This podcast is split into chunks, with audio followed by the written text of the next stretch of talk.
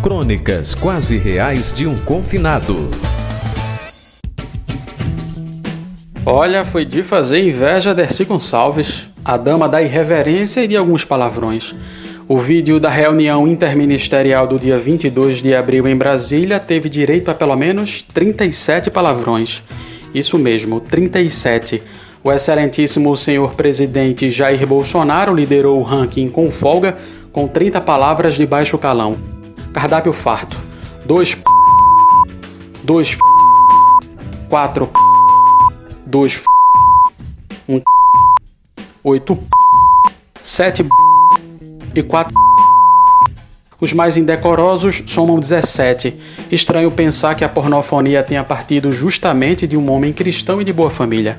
Sim, e houve outros tantos palavrões na entrevista à imprensa em frente ao Palácio da Alvorada em 22 de maio, dia em que o sigilo do vídeo foi levantado pelo STF, o Supremo Tribunal Federal.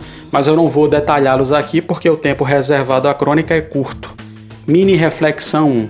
Curioso pensar que o parto dessa enxurrada de palavrões tenha ocorrido justamente no 22 de abril, mesmo dia que em 1500 os portugueses chegaram a terras tupiniquins. Episódio ensinado nas escolas como descobrimento do Brasil. O 22 de abril de 2020 seria uma daquelas ironias da história? O tempo nos mostrará. Afora isso, a data este ano vocalizou um presidente com a boca suja, nu nas palavras, escondido sob a classificação secreta do vídeo. Mini Reflexão 2. Na contramão, o vocabulário chulo da equipe ministerial me fez lembrar de Dercy Gonçalves, humorista que usava os palavrões para fazer graça. Curiosamente, veio à memória uma entrevista dela na TV, imagine você, justamente sem os tais turpilóquios, tempos em que o Brasil nem sonhava com a pandemia de agora.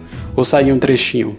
Papai, papai, botava uma bacia e enchia uma chaleira d'água e eu, eu botava, a gente esquentava água para ele tomar banho.